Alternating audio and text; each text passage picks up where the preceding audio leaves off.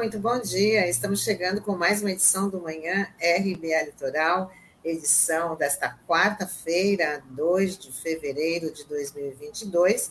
Diego Porto de Santos completa 130 anos de atividades, então parabéns a esse gigante e um parabéns especial aos trabalhadores portuários, né, que são os que fazem esse gigante se movimentar.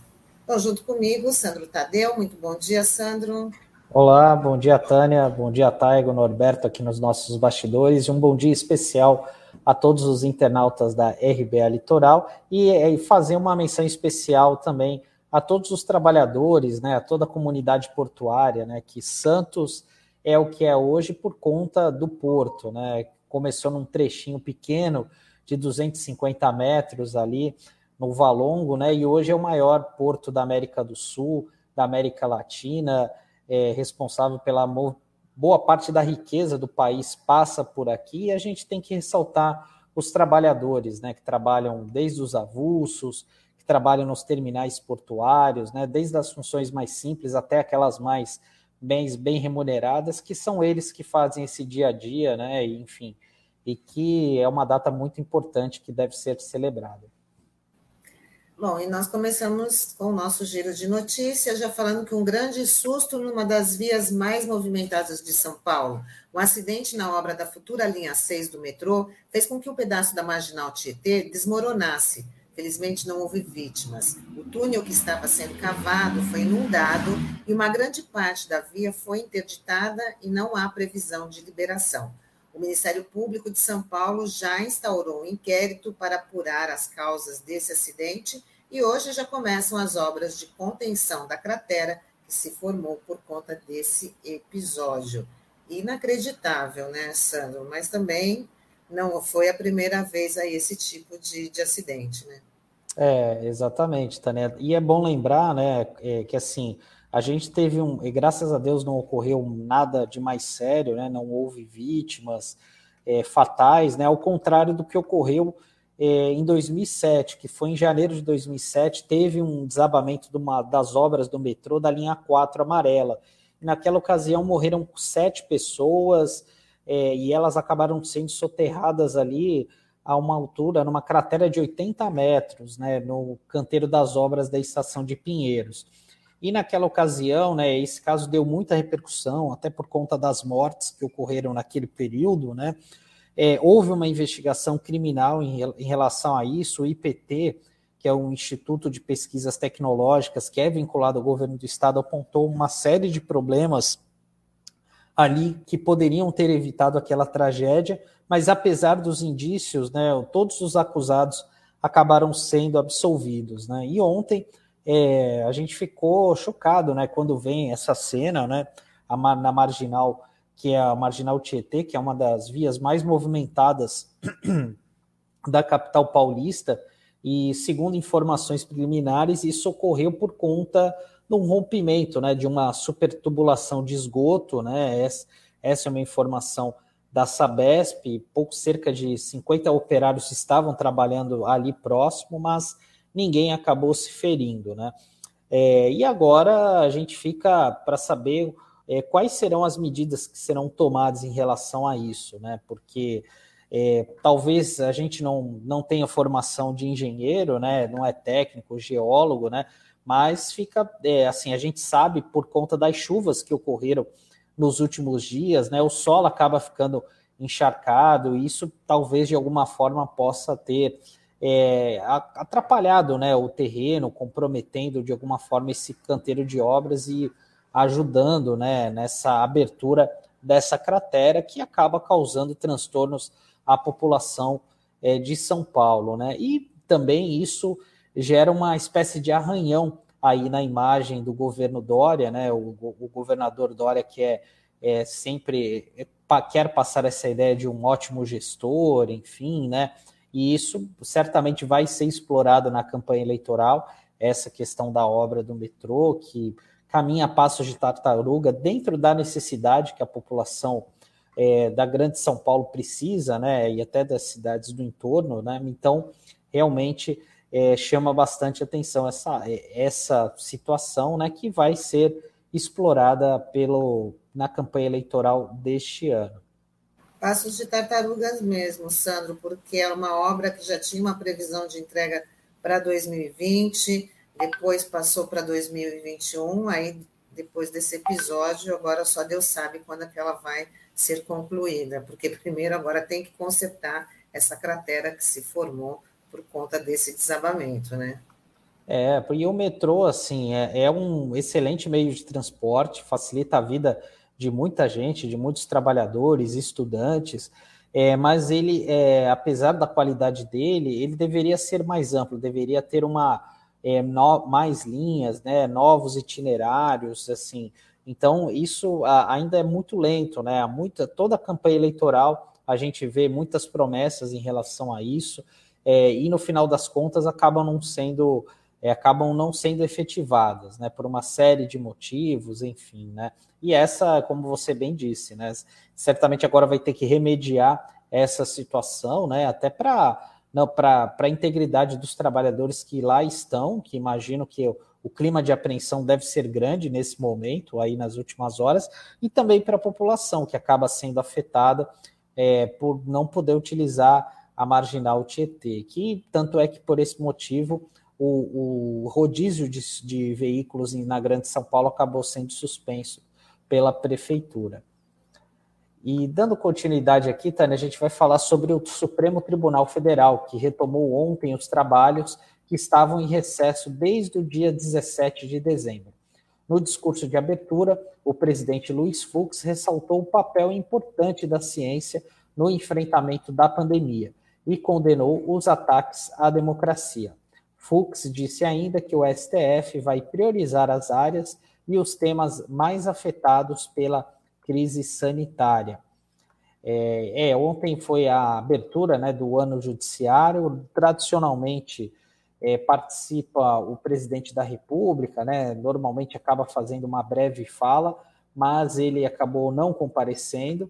O presidente Bolsonaro, quem esteve em seu lugar foi o, o Hamilton Mourão, que é o vice-presidente é, general do Exército da Reserva, né? Então, é, acabou, ele acabou não participando dessa situação, né? Então, é, o Fux ele teve uma, um discurso muito duro, né, em relação a, aos atos antidemocráticos, né, dizendo que ele espera que nesse ano eleitoral é, seja marcado pela estabilidade e tolerância, né, porque o STF é, entende que não há espaços para ações contra o regime democrático e violência contra as instituições públicas. Né?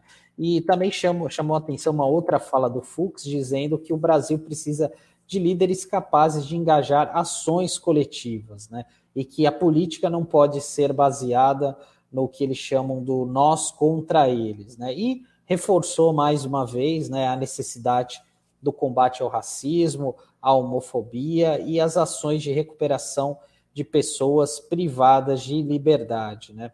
É, e só para fechar aqui, o, por que, que o Bolsonaro não esteve ontem lá? Porque ele veio para São Paulo sobrevoar algumas áreas atingidas pelas chuvas, né? Então, isso depois de três dias, né? Do que isso ocorreu, três, quatro dias, né? O time está bem certinho, né? Mas se fosse para falar para passar um período de férias, um feriado prolongado, certamente ele já estava aqui no Forte dos Andrades. E eu não me surpreenderia se o presidente vier passar o carnaval aqui é, daqui a duas, três semanas. Né? E ainda falou aquela frase infeliz, né, durante uma coletiva, depois de ter sobrevoado as áreas atingidas pelas chuvas, dizendo sobre visão de futuro, de que os moradores não tinham uma visão de futuro de né, estarem morando em áreas de risco, como se as pessoas tivessem essa opção, como se as pessoas gostassem de morar nas áreas de risco e viver esse drama né, por opção e não por necessidade, né, Sandro? É, exatamente, Tânia, porque realmente, né, você desconsiderar é um discurso totalmente inapropriado, enfim, que acaba ofendendo a inteligência e até mesmo essas pessoas que passam por necessidades, até pelo alto custo é, que existe nessas nas grandes metrópoles, né, como a gente vê em São Paulo, nas, nas, nas cidades do entorno, aqui na própria Baixada Santista mesmo, né, nós temos várias áreas de ocupação que muitas vezes acabam sendo distorcidas aí pelo poder público, muitas vezes rasgando a própria lei, o entendimento do STF, querendo expulsar as pessoas né, que estão apenas querendo um teto para poder passar de uma maneira mais digna os, alguns dias aí com seus familiares, com um pouco mais de tranquilidade. Verdade. Bom, enquanto o Luiz Fux pegou um pouquinho mais leve, já o ministro do TSE, o Luiz Roberto Barroso, já pegou mais pesado. Na abertura do ano judiciário no Tribunal Superior Eleitoral, o ministro criticou que dados do TSE tenham sido vazados pelo presidente Bolsonaro. Vamos assistir o vídeo. que foram fornecidas à Polícia Federal para auxiliar uma investigação foram vazadas pelo próprio presidente da República em redes sociais, divulgando dados que auxiliam milícias digitais e hackers de todo o mundo que queiram tentar invadir nossos equipamentos. O presidente da República vazou. A estrutura interna da TI, do Tribunal Superior Eleitoral. Tivemos que tomar uma série de providências de reforço da segurança cibernética dos nossos sistemas para nos protegermos. Faltam adjetivos para qualificar a atitude deliberada de facilitar a exposição do processo eleitoral brasileiro a ataques de criminosos. Nossa, é... e o que chama atenção é que esse mesmo mosaico estava ali o, o Procurador-Geral da República, o Augusto Aras, né, que já devia estar ali quase se escondendo embaixo da cadeira devido a essas declarações do Luiz Roberto Barroso, né, Sandro? Ele deu nome aos bois mesmo, já falou logo do presidente, ao contrário é. do Luiz Fux, que né, fez é, deu acabou sendo mais escolhido, né? Não, é, é, e é curioso, né? Até o, o Barroso, ele nesse momento, é, ele quer dizer, ontem ele estava participando de um é, de Washington, né? Porque ele não está no Brasil, porque ele justamente ele está lá nos Estados Unidos para receber um relatório final da Organização da, dos Estados Americanos sobre as eleições do Brasil em 2020. Né? Então, por isso que ele não participou presencialmente né, desse evento, ele estava estava é, participando lá do exterior. E o Barroso ele foi muito enfático, né, reforçando essa questão do combate à desinformação, à segurança da votação, né? E também acabou criticando essa questão da defesa da urna eletrônica. Ele fez uma defesa enfática à urna eletrônica, a questão da biometria também, né? Enfim, e também é, ele é, refutou aquela ideia, né, de tentar retomar aquela discussão do chamado voto impresso, né? Que volta e meia acaba sendo querendo ser ressuscitado aí por alguma, alguns seguidores do presidente, até pelo próprio presidente, isso que foi rejeitado pela Câmara em agosto do ano passado. E o Barroso ele também foi muito enfático ao dizer que o Brasil tá precisa, está precisando de um debate de ideias e não de repetição de bobagens. Né? Então, é, e também falando ainda sobre a, o voto impresso, ele falou que o comprovante é, acabaria com o sigilo do voto e seria útil apenas a traficantes, aos coronéis locais, milicianos, né? Ou seja, ele foi bem direto aí no posicionamento de, dele, né, em relação ao presidente, sem citá-lo, obviamente. E também um outro ponto que eu queria destacar da fala do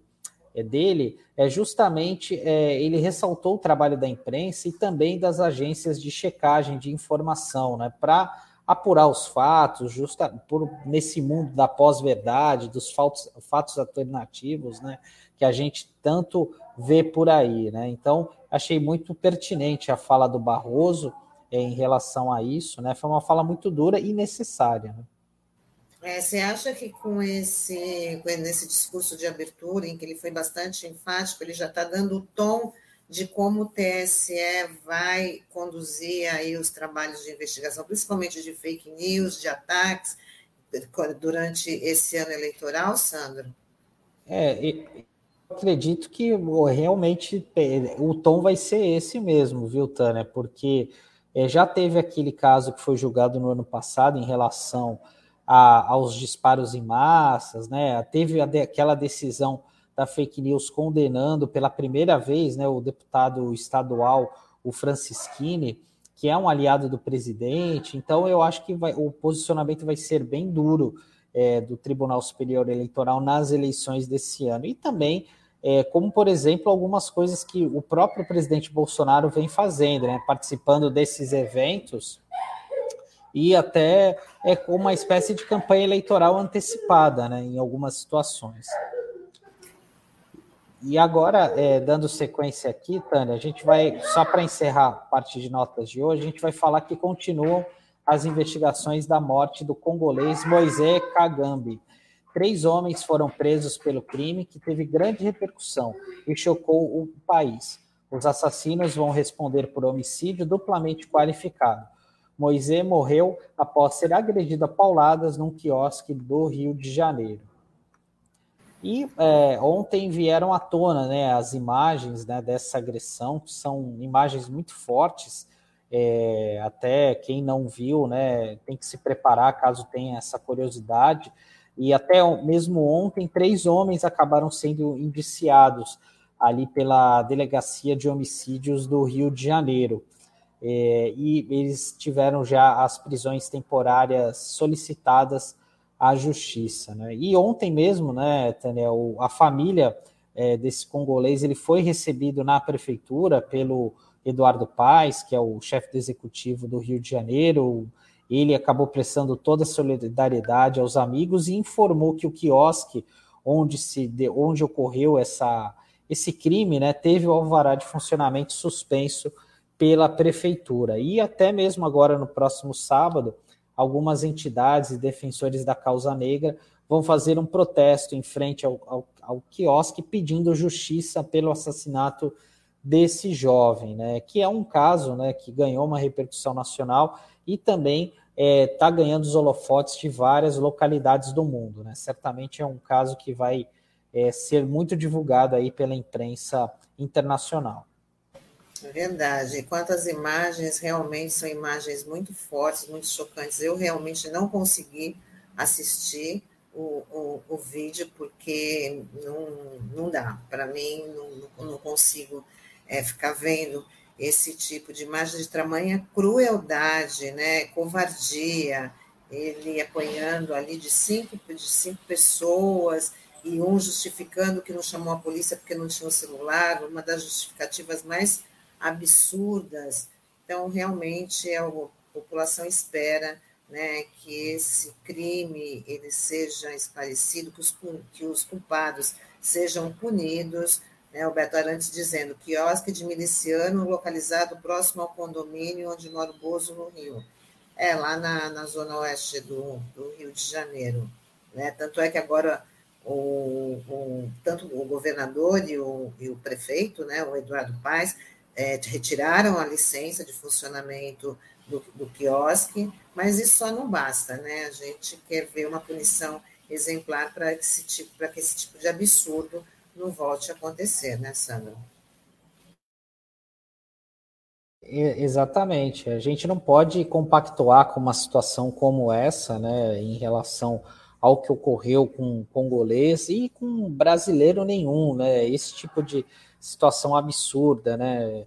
Enfim, uma pessoa que acabou saindo do seu país, né, que é um dos países que é mais ricos da África em termos de produção, por conta das riquezas naturais que tem de petróleo, é, é, pedras preciosas, e é, mas a população vive numa condição miserável e muitos deles acabam é, migrando para outros países em busca de uma oportunidade, para dar, tentar dar uma condição melhor aos seus familiares, que é o, ou até mesmo de ter um trabalho digno, que é o caso desse rapaz, né? Com 33 anos, tinha muita, muita vida pela frente, e você perder a vida dessa forma, né? Enfim, e mostra também é, aquilo que a gente comentou é, amplamente ontem, né? Que o Brasil é, tem uma tem essa xenofobia enraizada aqui eu me recordo que quando começaram a aparecer um grande número de haitianos aqui no Brasil, é, senegaleses, eu, eu fui participar de um evento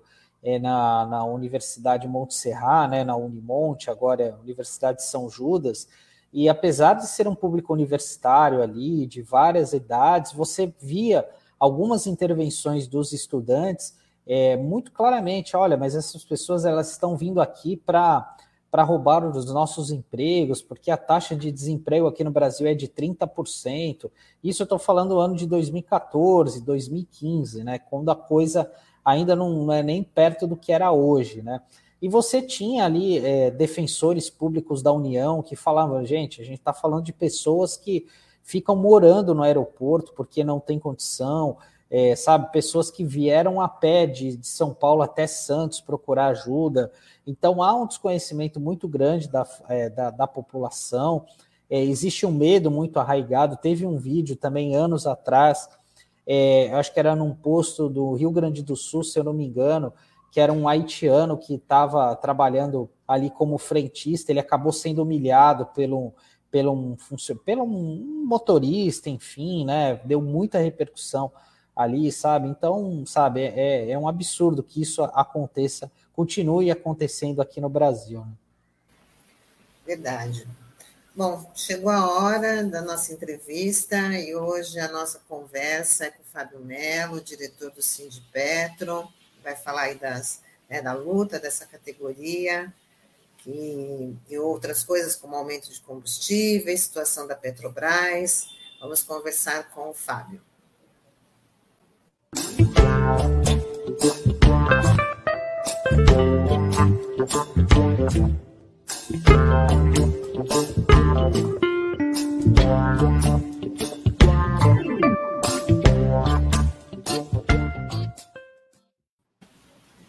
Fábio, muito bom dia. Seja bem-vindo mais uma vez aqui com a gente no Manhã RBA Litoral. Bom dia, Tânia. Bom dia, Sandro. Bom dia, ouvintes aí da RBA Litoral. Prazer estar novamente com vocês aí para o bate-papo, falar sobre a Petrobras, condições de trabalho, precificação de combustíveis. Tem bastante coisa para a gente conversar hoje. Bom, a Petrobras, é, estamos no ano eleitoral e a Petrobras está na pauta aí do, dos presidenciáveis, né? Muitos aí defendendo a sua privatização. É, eu queria que você fizesse aí uma análise, como é que está a Petrobras agora, como esse ano, que, que, que, é, quais são os desafios da categoria para manter os seus postos de trabalho e as condições de trabalho também. Obrigado, Tânia. É, esse ano é um ano muito importante para a categoria petroleira. Primeiro, porque é um ano onde nós vamos tratar do nosso acordo coletivo de trabalho. De, setembro, a gente é a nossa database. E com o fim da ultratividade dos, dos acordos coletivos, nós temos que fazer esse tratamento antes do vencimento. Todos sabem, né? É importante até aproveitar esse canal. Todo trabalhador tem que saber que, com o fim da ultratividade é, dos acordos coletivos, os trabalhadores ficam nas cordas, porque após essa data é, segue-se o legislado. E de 2016 para cá, o legislado não é favorável ao trabalhador, né? principalmente por, por, conta da reforma trabalhista e tudo mais. Então, esse ano é um ano especial para a categoria petroleira. E, óbvio, por ser uma empresa de economia mista, as eleições são importantes e nós, petroleiros, temos que estar atentos para quem é, tem realmente interesse na soberania energética desse país, porque a Petrobras foi criada para fazer esse papel e ela fez esse papel, né? Nós chegamos aí a uma situação de autossuficiência de petróleo, produzimos hoje é, 3 milhões e 200 mil barris de petróleo por dia, o nono maior produtor de petróleo do mundo, e, infelizmente, o governo federal adota uma política é, como se o Brasil não pudesse, produzisse uma gota sequer de petróleo aqui, né? colocando a população numa situação de vulnerabilidade com as altas, os altos preços de combustíveis, que é um grande absurdo. Então, o petroleiro sabe da sua responsabilidade, está fazendo grandes movimentos contra essa política de paridade de preço de importação e, e, e o ano é muito especial. Então, nós temos que estar atentos para aqueles que têm a pauta para o Brasil, a pauta em favor do Brasil, não os que transvestem, se transvestem de brasileiros, né? porque Bolsonaro enganou a muitos né? com a questão de nacionalismo. Né? Ele não tem nacionalismo nenhum, está entregando, é, com certeza, após o governo dele, fazemos o balanço, o, o governo que mais privatizou a Petrobras, que mais retalhou a Petrobras, e, e, e de nacionalista ele não tem nada, está colocando a população aí a serviço do mercado internacional, pagando preço caro, como se a gente não tivesse autossuficiência de petróleo, nem tampouco um parque de refino robusto. Então, o, o ano promete muita luta. Fábio, bom dia, uma satisfação estar recebendo você aqui novamente na RBA. Eu queria te perguntar é, sobre os casos de Covid, porque tenho vários conhecidos que trabalham em unidades da Petrobras, até em plataformas, e têm é, reclamado, se queixado né, do grande número de casos de Covid. Eu queria saber como é que a empresa tem tratado isso, se a, a empresa tem aberto CAT nesses casos, enfim, queria que você desse um panorama em relação a isso. É, Sandro, como uma boa empresa né, é, de economia mista, cujo controlador é o governo federal e o mandatário é um negacionista, né, a gente ficou à mercê é, dos desvaneios do, do, do Bolsonaro em relação à questão do Covid. Né? É, no, no, no, ápice da, da, da, pandemia, nós fizemos muita briga, muita luta e conseguimos aí é, até um certo enquadramento é, da companhia, mas ela insistiu em paradas de manutenção, em momentos que poderiam ser adiados. É, infelizmente, houve óbitos nessas paradas de manutenção, né? é, não teve uma medida adequada. Você vê o absurdo é tão grande que o trabalhador ele faz uma quarentena, os embarcados, antes de embarcar, só que às vezes quando tem um surto a bordo, ele não é, ele não é testado para ir para casa. Né? Então, vai para casa, um transporte, e de repente ele está transmitindo isso para todo mundo. Isso no primeiro momento. Depois ela deu uma enquadrada, né? tô, tô, com muita pressão dos sindicatos, dos trabalhadores, houve uma melhora, mas ela não adotou essa prática do teste no desembarque.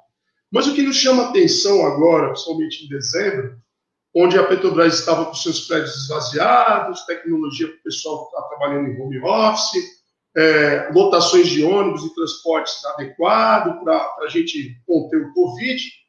É, na África e na Europa já estava se anunciando esse surto. E nós, dos sindicatos, alertamos a Petrobras para ela não fazer um retrocesso das suas medidas protetivas. E a Petrobras é uma empresa que tem um internacional, principalmente por causa da Transpetro, os seus navios que navegam mundo afora. Então, a informação de que o Covid e que vinha uma, uma outra onda e uma outra variante já era de poder da, da, da gestão da Petrobras. Só que a Petrobras se viu a cartilha do Bolsonaro é, recuou nas suas medidas protetivas, né? voltou à superlotação dos ônibus, tirou a medição de temperatura, é, é uma, é, começou a superlotar os prédios de novo, tirar o pessoal do home office. E em janeiro, que nós colhemos inúmeros surtos, contaminações, e esse governo e a Petrobras contaram com a sorte, porque a vacina foi eficaz contra essa variante.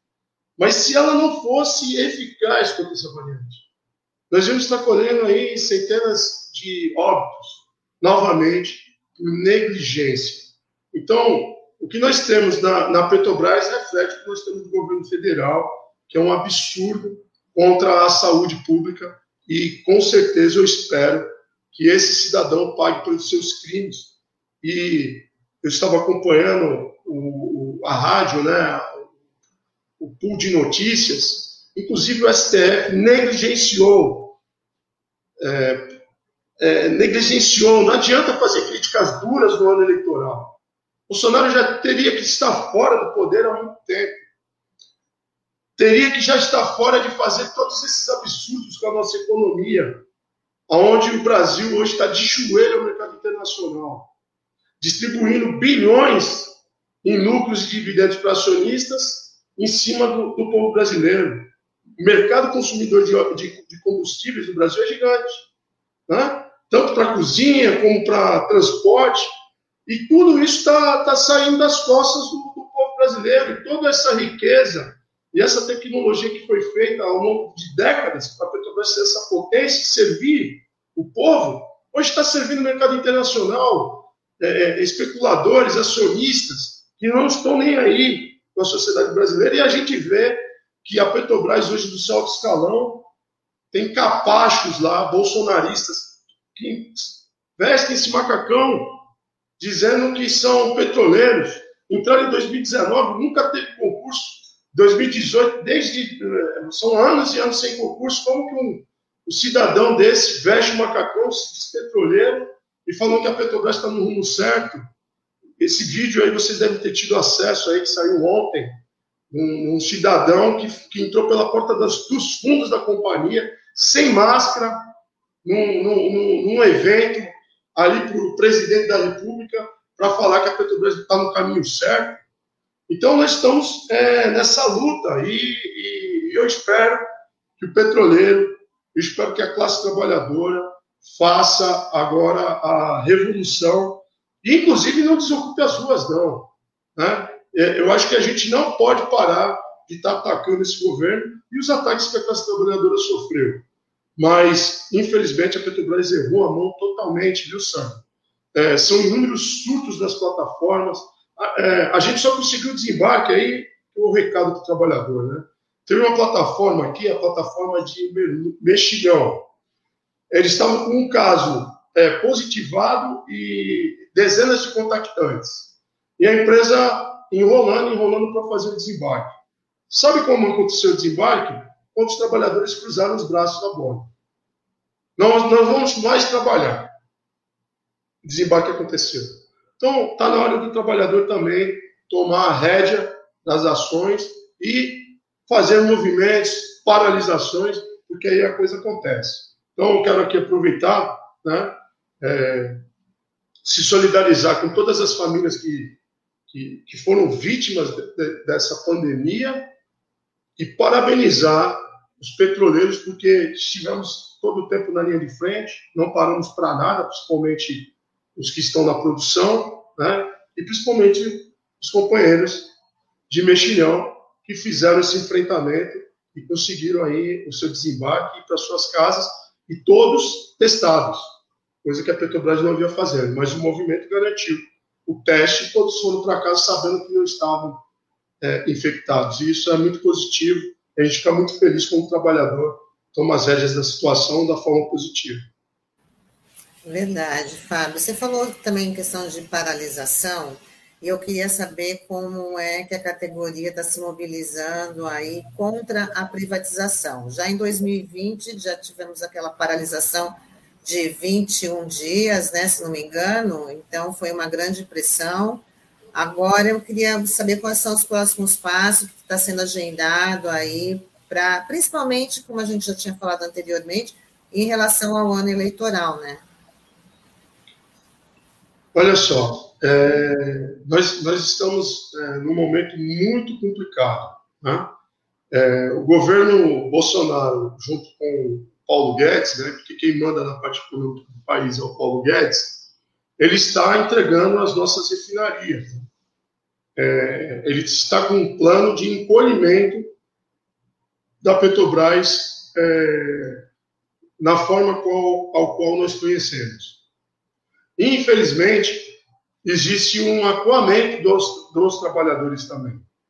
Né? O medo de perder os seus empregos e, e, e, um falso discurso de que todos vão caber numa Petrobras encolhida. Então, nós uh, podemos citar aí a venda da primeira refinaria brasileira, que é a Rilan, né? que foi a primeira refinaria é, incorporada pelo sistema Petrobras, que ela não foi construída pela Petrobras, mas ela foi incorporada é, na década de 50, e infelizmente o grupo Mubadala é, comprou essa refinaria. Né? E qual foi a resistência? Eu digo que foi mínima. Deveria ter sido feita uma grande greve nacional contra isso, chamando a população para contra o desmonte da Petrobras. Porque existe um falso discurso que existe um monopólio é, nas mãos da Petrobras, um monopólio estatal nas mãos da Petrobras. Em 97 foi quebrado essa, esse monopólio. E essa falácia faz com que o mercado internacional ele adquira o mercado interno brasileiro é, sem nenhum esforço, porque a competição ela é saudável. Então, se alguém, Shell, Total, o próprio grupo Mubadala, quisesse explorar o mercado baiano, ele comprava um terreno na Bahia, gerava emprego, terraplanava, construía uma refinaria, e aí sim nós teríamos a competição de uma empresa internacional, que ia refinar o petróleo aqui, com a nossa Rilanda Petrobras. Agora, o que, que eles fizeram? Eles tiraram a Petrobras da jogada e colocaram uma empresa privada. E o baiano, como é que vai ficar? Ele vai ficar escravo do que os árabes quiserem pôr porque a gasolina produzida aqui no Sudeste, pela Petrobras, jamais vai competir com a gasolina que, que, que é produzida lá no grupo na Bahia. A não ser que eles continuem cobrando o que querem. Porque na semana semanas atrás, a Petrobras ela não deu o reajuste diário e aí a gasolina da Petrobras ficou mais baixa. Né? Aqui na nossa região, onde a Petrobras faz. E lá na Bahia não acompanhou essa, essa esse decréscimo. Isso para nós foi bom porque melhorou o nosso discurso também, para dizer que é, se a gente perder a Petrobras do jeito que ela é, o discurso do Fábio Melo se acaba e jamais nós teremos uma autonomia em fazer com que esse recurso natural que o Brasil tem hoje sirva de fato a quem o tem, que é o povo brasileiro. O que a gente fala é que a Petrobras ela te, deveria continuar investindo nas suas refinarias, né, ampliando o parque de refino, precificar de acordo com o custo, e o custo do petróleo brasileiro é muito baixo, e a partir daí abastecer o mercado nacional com preço nacional e sim abastecer o mercado internacional com derivados a preços internacionais, trazendo divisas para o Brasil. Agora, o que o governo Bolsonaro está fazendo é o seguinte: ele desindustrializa a Petrobras, sai da parte, da parte do refino, que entrega as refinarias, entrega o mercado nacional e exporta petróleo cru.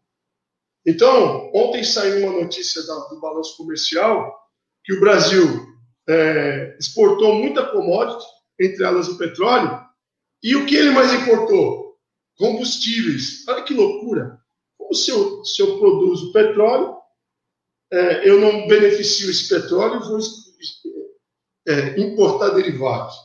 Então, existe uma lógica muito ruim aqui e a gente precisa combater isso e a gente chama o petroleiro para fazer esse tipo de ação. A gente faz o que pode, houve sim movimentações, mobilizações, mas tem uma galera apostando muito na eleição.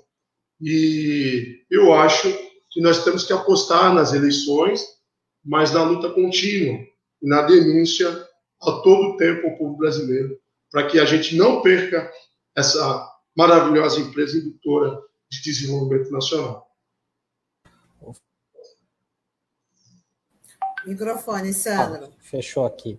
É, queria te perguntar sobre uma mobilização que o sindicato fez é, em junho do ano passado, junho de 2020, sobre aquela transferência de quase mil trabalhadores aqui, que seriam aqui da unidade de negócios de Santos, né, para o Rio de Janeiro. E naquela ocasião havia uma preocupação muito grande do sindicato, até com uma eventual desativação desse prédio da unidade de negócio aqui de Santos, enfim. É, e eu queria saber como é que ficou essa situação, Fábio, se o sindicato conseguiu reverter de alguma forma, porque muitos trabalhadores é, ainda moram aqui na Baixada Santista, moram aqui em Santos, enfim. Queria saber como é que está essa situação e até mesmo o apoio da classe política para tentar reverter essa questão. Sandro, muito bem lembrada essa luta. É, eu agradeço bastante essa pergunta. A gente fez uma luta grande e se a gente não tivesse mexido, com certeza a OBS, aqui a unidade de negócios da Petrobras, que é a sede do pré-sal brasileiro, ainda já não estaria mais operando aqui. Porque foi em meio à pandemia que a, que a empresa é, deflagrou esse, esse golpe. Na verdade, por dois motivos. O primeiro, para atacar o Sindipetro Litoral Paulista, porque as plataformas do pré-sal, boa parte delas é, estavam lotadas aqui na, na OBS. Por uma questão geográfica, a Petrobras, em questão de retaliação da greve de 2020, onde nós conseguimos parar a produção de algumas plataformas, em retaliação ao Sindipetro, a autogestão da Petrobras falou que as plataformas não pertencem mais ao Sindicato Litoral Paulista como é, carta de competência, transferindo para os sindipetros do Rio de Janeiro. É, e com isso, a gente tem uma série de prejuízos. Né? Esses associados deixam de ser representados pela gente. Né? Tem o prejuízo de liberação, porque é tantos mil funcionários você tem direito à liberação. Então, foi um ataque primeiro ao sindicato. Só que, em consequência disso, se nós não alertássemos a sociedade civil da Baixada Santista, porque é, a luta sindical continua, apesar de a empresa ter feito esse golpe, a gente está recorrendo na justiça, e os trabalhadores reconhecem o sindicato, e o sindicato Rio de Janeiro é um sindicato parceiro nosso, membro, da, inclusive, da nossa federação, da FNP. Então, na verdade, foi um, um ataque político ao sindicato, só que, se nós não movimentássemos a cidade, o próximo passo, ainda mais em pandemia, num momento de desinvestimento, seria concentrar as atividades que hoje são, lotadas aqui no prédio, com o pessoal, com é, milhares de trabalhadores, entre próprios e terceiros, lotados na administração do pré-sal, fatalmente poderiam ser deslocados para o Rio de Janeiro, essas operações.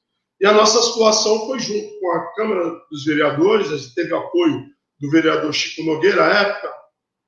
Nós tivemos é, é, é, incursões na Câmara, entregamos um dossiê explicando qual seria o impacto financeiro dos comerciantes, e, inclusive, esse mover fez com que a Petrobras fizesse um pronunciamento à cidade de Santos, né, que as operações se manteriam aqui. Só que o preço da liberdade é eterna vigilância. Então, nós temos que estar sempre, inclusive, é, fica aqui o reforço para as autoridades públicas, não permitirem que isso aconteça. Nós temos que manter a sede do pré-sal. Né? É, não, o, o, momento quando foi criada a, a, o OBS, né, e se fala é, a Bacia de Santos, é porque Santos fica bem no centro do pré-sal. E é uma cidade um potencial logístico enorme, próximo à capital. Não é à toa que foi escolhido aqui para ser a sede de pressão. Só que com esse encolhimento da Petrobras, e aí alguns governos de plantão privatistas também, né?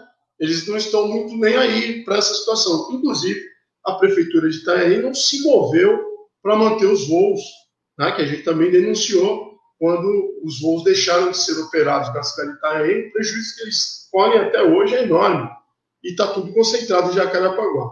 Então nós temos que lutar para, sim, Santos e a nossa região voltar de fato, não somente ter a base administrativa, como sim centralizar de novo as operações, inclusive trazer desenvolvimento aqui para o litoral sul, com a reativação dos voos aqui na, na, no aeroporto Itaém, ou a sediar os voos também ali na, na região de Caraguatatuba, né? mantendo sim a Petrobras é, pujante no estado de São Paulo. É, era essa a, a programação anterior do, do, outro projeto de, de governo, de ter uma Petrobras para o brasileiro, a gente sabe disso, né? distribuindo a sua, a sua indução de desenvolvimento pelo país e não concentrando, é, encolhendo como é que essa é, atual gestão faz, que o sonho deles é transformar a Petrobras no único prédio na Avenida Chile e ter participações mínimas em cada ativo. mas nós estamos lutando contra isso. Então, aqui foi vitoriosa, só que nós não podemos baixar a guarda, ainda mais com esse governo de plantão, que está aí ainda, e, o, e infelizmente o STF não fez o curso firme para tirar, tirar. Então, até as eleições, não, eu digo até janeiro, muita coisa de ruim pode acontecer se nós não ficarmos atentos.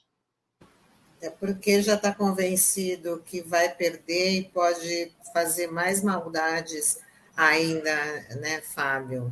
Fábio, eu queria que você só explique. Ah, eu estava vendo numa. Na, saiu na revista Veja, né, sobre a privatização da, da refinaria de Mataripe na Bahia, que privatizada ela vende o combustível mais caro, né? E nisso, e como é assim, como convencer a população, sobre, é, porque a população que, é, principalmente a dona de casa, preocupada mais só com o gás de, de, cozinha, né? Como é que isso, como é que pode convencer ali a população de que a privatização não é o caminho correto, que os preços podem ficar mais caros? Como é que o, que os, o, o sindicato, né? Vocês já fizeram até uma campanha ali do botijão de gás, mas eu acho que precisa é, reforçar mais para as pessoas poderem entender e aderir também à luta de vocês, né? Tânia, excelente colocação, né? É, esse é o nosso grande desafio. O que a gente vem conversando com a população, inclusive com o apoio é, dessa ferramenta, o Observatório Social da Petrobras, né? Inclusive esse dossiê está sendo entregue os parlamentares todos os partidos lá na, no Congresso Nacional, porque nesse material, né, e aí não é o que o Fábio Melo fala, né, é com o ILAES, economistas, é, nós temos acesso às informações do custo de produção é, do barril de petróleo. E não há necessidade nenhuma é, de a gente acompanhar o mercado internacional. E a gente tem que fazer a, a simples questão: se eu tenho muito petróleo, é, eu posso praticar o preço internacional na exportação desse petróleo, que hoje está perto de 83 dólares o barril.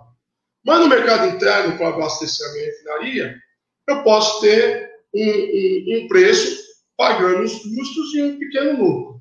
Só aí por si só, eu já vou ter uma produção mais barata para o mercado nacional, o mercado interno. Mas digamos que isso não é vantajoso para o acionista, né? porque o acionista investe na Petrobras para ter um retorno. Então vamos acompanhar somente a variação internacional do barril de petróleo. Então, 83 dólares aqui ou é, na China. Tudo bem. Só que essa matéria-prima ela tem um preço variável. Mas o custo de produção hoje pela Petrobras, somente das suas refinarias, é fixo. Por que, que é fixo? Porque o meu salário é em real, ele não varia de acordo com o dólar ou tampouco com a variação do barril de petróleo. O fornecedor da Petrobras, uma refinaria aqui, o prestador de serviço, que tem uma empreiteira grande, ele, o custo dele é todo em real e é fixo, não é variável. Então, é infinitamente mais barato produzir combustível aqui no Brasil, justamente por conta ainda mais do câmbio, que o, o Paulo Guedes acha que é saudável, nós temos aí o dólar mais de cinco reais por quase três anos, né? E, é, é, então fica muito barato produzir combustível aqui brasileiro. Agora, o que, que a Petrobras está fazendo é o contrário. Ela está colocando o seu preço na saída da refinaria como se o Brasil é, importasse combustível. Então, quanto que é o litro de gasolina lá fora? É, é, X reais. E quanto custa para trazer essa gasolina da lá de fora? X mais Y. Por uma questão óbvia, esse X lá fora já é mais cara do que a gasolina produzida aqui na refinaria. Só que eles ainda colocam mais o custo que o navio, o armador, porque ninguém vai trazer para cá de graça, mais os impostos de, de taxas portuárias. E aí a Petrobras pega aqui, ó, esse preço que está mais caro, a Petrobras está aqui mais baixo, ela põe aqui em cima, pareia. E quem está pagando essa diferença, esse ágio? A dona de casa. E quando a Petrobras não faz isso, vem um segmento aí que o Michel Temer apadrinhou em 2017, que são os importadores de combustível, gafanhotos.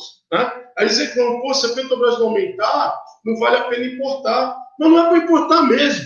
É para a gente produzir o máximo possível aqui e importar só o que falta.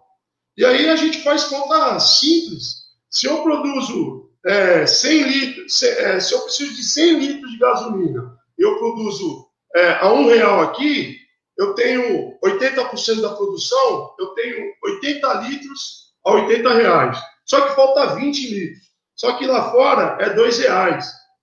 Certo? Aí eu trago esses 20 litros a 2 reais, são 40. 40 mais 80, 120. Eu divido 120 por 100, aí sai 1,20 o litro. O que a Petrobras está fazendo é o contrário. Ela está fazendo que os 80% que ela produz a real passa a ser dois reais. E o povo está pagando isso. E essa discussão que a gente está fazendo, e parece ser difícil de explicar, mas não é não. É como eu costumo fazer o seguinte: imagina só que você mora em Petroleiro. Né? Se você tiver uma situação complicada e quiser comer uma banana, você come. Porque lá, você dá uma volta lá para dentro, você vai passar do lado do pé de banana. Né? Agora, se tu estiver na Antártida, aí a banana custa caro. O Brasil hoje tem autossuficiência de petróleo. O Brasil hoje tem um parque de refino robusto. O que a gente precisa fazer é complementar o que falta e reativar as obras. O trem 2 da Rinest, o Compege, fazer a Prêmio 1 e a Prêmio 2. A partir daí a gente abastece o nosso mercado e o excedente a gente vende para os caras lá, aí a preço internacional. Vamos explorar eles que não têm petróleo. Agora o Brasil está se comportando como o nono maior produtor de petróleo do mundo e se comporta como se não tivesse uma gota aqui. Isso é escolha, escolha de governo. E quem manda na Petrobras é o presidente da República. Então, se a gente não tiver um governo, e ninguém está falando aqui para a gente é, expulsar acionista, investidor, não. A gente quer que a gente ponha tudo no lápis, tenha uma margem de lucro razoável e a gente permita que o brasileiro volte a sorrir de novo. Todos têm que ganhar. Né? E hoje a gente tem um governo que maximiza o lucro para acionista, vai entregar 60, mais de 63 milhões de lucros de dividendos para acionistas, às custas da dona de casa que não consegue comprar um buchão de gás do motorista de aplicativo que, não, que tem que ficar 16 horas no carro para ele poder ter uma pequena margem de lucro, porque ele não aguenta pagar os custos. Então é isso que a gente está discutindo e são escolhas. Então, se o governo tiver uma escolha de ter uma Petrobras para os brasileiros, para a privatização. E só para concluir, Tânia, que é importante, veja bem, o álcool não tem participação do governo. São os mineiros que, que ditam. É privado. Né? O álcool, a produção de álcool no Brasil é privada, está na mão do mercado. O que, que nós temos, se não um monopólio privado? Eles ditam o preço. Eles fazem o que querem com o preço. E não existe nenhum poder do governo para poder fazer essa, essa discussão. Então, se a gente permitir que o Bolsonaro entregue todas as refinarias, nós não vamos ter mais como discutir. Nós vamos estar à mercê de, de, de é, monopólios privados ditando tudo isso. Agora, enquanto a Petrobras ainda for uma empresa de economia mista, se o mandatário da nação ele pode virar a chave como escolha, não para quebrar acionista, nem quebrar a Petrobras, mas para nacionalizar os custos e aí fazer com que o povo brasileiro possa ter um preço justo. Ninguém está querendo de graça, não. Preço justo. E o preço justo, o Observatório Social da Petrobras já fez uma planilha que a R$ 4,40 paga impostos, paga é, o dono do posto ganha dinheiro, eu ganho meu salário, tudo. E se mudar a forma de não acompanhar o, o barril de petróleo e entrar no custo nacional de produção, esse 4,40 pode baixar ainda mais. É isso aí, Fábio. Dado o recado, é bom que quando você vem que você consegue a esmiuçar esses, esses assuntos tão complexos né, para a população em geral. A Fabiana está colocando aqui, Sérgio Moro chama Petrobras de empresa atrasada e já promete privatização se eleito. Moro não está satisfeito com toda a destruição que empreendeu enquanto juiz, não, não está satisfeito, ele quer mais, né, Fábio? Esse cara aí, pra, é, eu acho que ele se enterrou sozinho e, e, se depender de mim, vou continuar jogando sempre mais padical em cima, porque é uma grande farsa esse juiz. É verdade. Ele trabalhou para a CIA, entregou, quebrou a nossa indústria nacional de grandes obras, né? e ninguém aqui está defendendo ladrão não, nem corrupção. Prende corrupto e continua a vida. Né? Agora aqui não. Embaçou lá a vida do corrupto, embargou as obras, milhares de pais de família para a rua, e o Brasil hoje é, que continuar importando 20% do que precisa e podia já estar tá exportando é, derivados de petróleo se, esse, se, esses empreendimentos, como eu falei no bloco anterior, tivessem aí produzindo para o país, trazendo dividendos para a nossa população e preço justo. Então, esse cara, para mim, ele não merece nem ser citado o nome dele. É isso aí. Bom, Fábio, a gente chegou aqui no final da nossa conversa. Sempre bom ter você aqui no Manhã RBA Litoral. E a gente já fala até uma próxima oportunidade, tá? Sucesso na luta de vocês, essa categoria tão importante aí para todo o Brasil, tá? Obrigado, Tânia. Obrigado aí, ouvintes e internautas aí da RBA. Da RBA. Sandro, aquele abraço e para mim é um prazer atender o convite de vocês. Tá ótimo, Fábio. Até a próxima. Tchau, tchau. Tchau, tchau. tchau, tchau. É assim, vamos encerrando a nossa edição do Manhã RBA Litoral desta quarta-feira, 2 de fevereiro. O Alex Ponciano Arte tem um documentário, A Primeira Pedra, sobre a onda de linchamento no Brasil. Uma dica aí do, do Alex Ponciano, obrigada. Ponciano, o, Beto Arantes dizendo, brasileiro é racista e xenofóbico. Sim, é, é o que a gente tem acompanhado aí com as últimas notícias, que também né, sempre está acontecendo, infelizmente. E com isso a gente vai se despedindo da edição de hoje, nesse dia de Iemanjá, também, a Rainha do Mar, muito axé para todo mundo. E a gente está de volta amanhã com mais uma edição do Manhã RBA Litoral. Tchau, tchau. Isso aí. Tchau, pessoal. Até amanhã.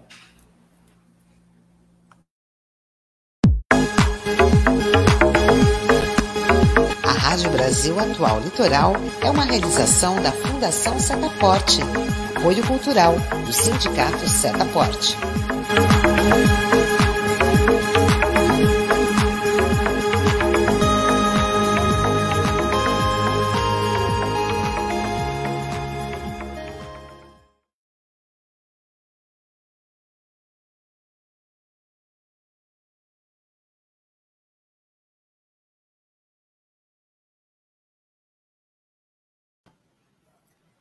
Valeu, gente. Matamos nosso leãozinho do dia. É isso aí. Agora eu vou tirar aqui a poeirada da sala. Nossa Senhora, tô passando mal. é muita bagunça. Nossa. Muita zona. O pior é que, que, assim, tu vai fazendo as coisas e tu vai enxugando gelo, né? Porque tu tira, daqui a pouco tá com poeira de novo, tá bagunça de novo. Mas faz parte, vai ficar muito bonitinho, se Deus quiser. Ah, legal. Tá bom, então, gente. Até amanhã. Beleza. Tchau, tchau. Valeu. Tchau, tchau, Tiger. Tchau, gente. Tchau, tchau.